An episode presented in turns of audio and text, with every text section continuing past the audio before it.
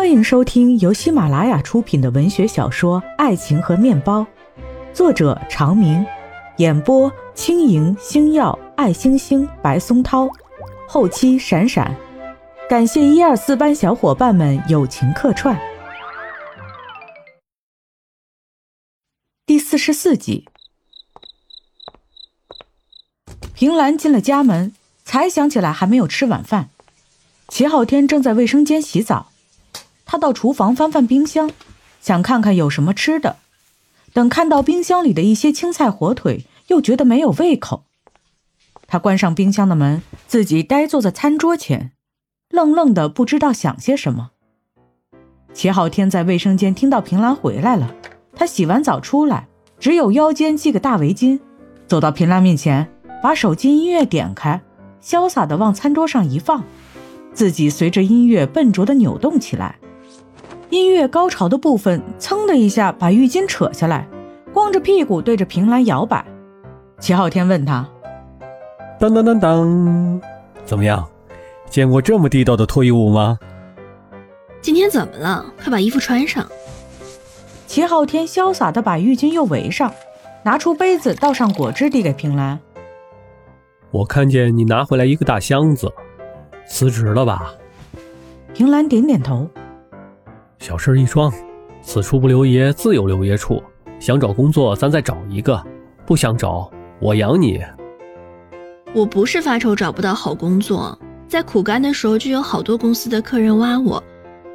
我是心疼一腔心血付之东流。以后咱自己开个茶室，想怎么做怎么做。现在就努力存钱。平兰扑哧一笑，嗔怪的。快去把衣服穿上！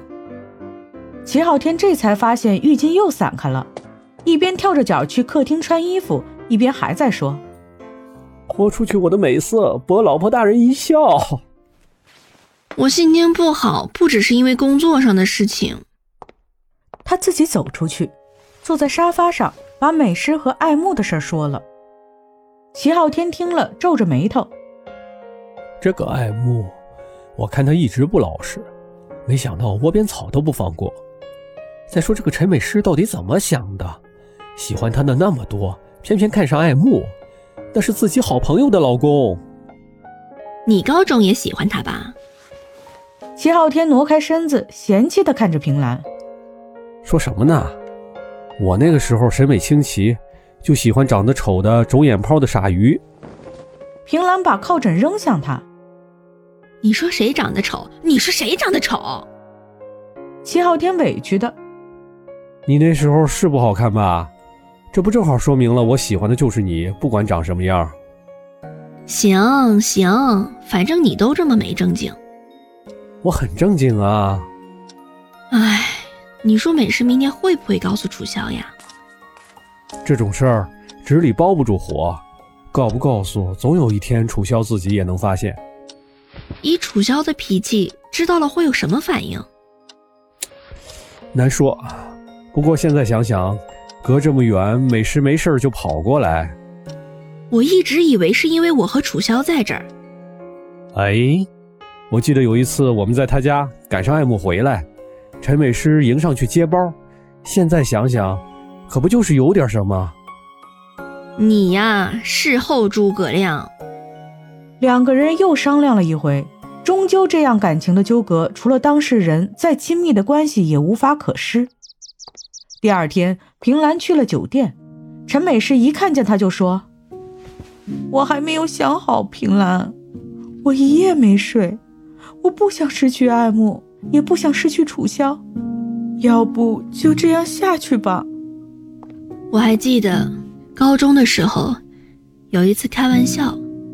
说如果我们同时爱上了同一个男人会怎么样？你说，要是那样，就一脚把渣男蹬了。可是爱慕不是渣男呀，他对楚萧挺好，家里的钱让他随便花，对孩子也好，对家里长辈孝顺，对我也很好。他教我玩滑翔伞，教我潜水，我游泳的时候腿抽筋了，他还帮我揉。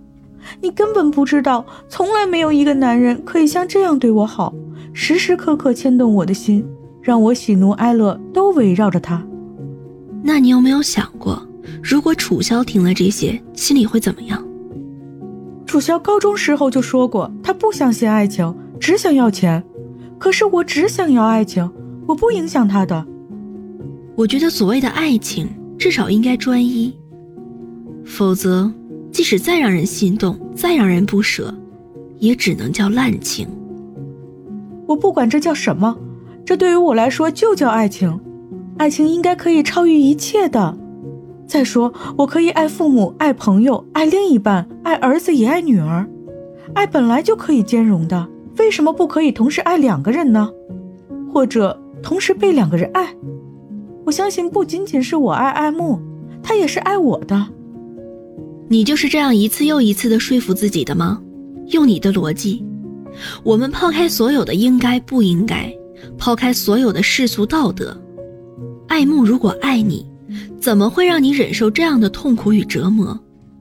他如果爱楚萧，怎么会始终都在骗他？哎呀，我不管，就维持原样吧。你也别告诉楚萧，我求你了。你怎么成了这样？真正的朋友不就是接受最真实的他吗？不管他什么样都能包容和理解。你高中经常受欺负、受嘲笑，我都接受最真实的你。那现在你怎么就……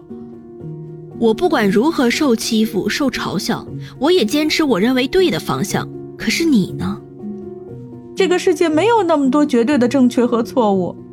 反正你别告诉楚笑就行了。平兰气得一个人走出来。在街上漫无目的的游逛，心里犹豫不决。如果见到了楚萧，到底说还是不说？这样的事情不知道就算了，一旦知道了，说和不说都是两难。说出来有点卖美式的感觉，楚萧也会受到伤害，搞不好还会离婚分家，让他夫离子散。不说，总是如鲠在喉，好像自己也成了同谋共犯。要是置之不理，装不知道，又过不了自己心里这关。平兰左思右想，掏出手机给爱慕打了电话，约他出来见面。爱慕颇感意外，爽快地跟他约定了时间地点。平兰茫然地转了转，早早的就去了约定的咖啡厅。等了没有多久，爱慕也提前到了。爱慕一看见平兰就说：“坐在这儿吗？还是要个包间吧？”平兰想了想，包间也好，就同意了。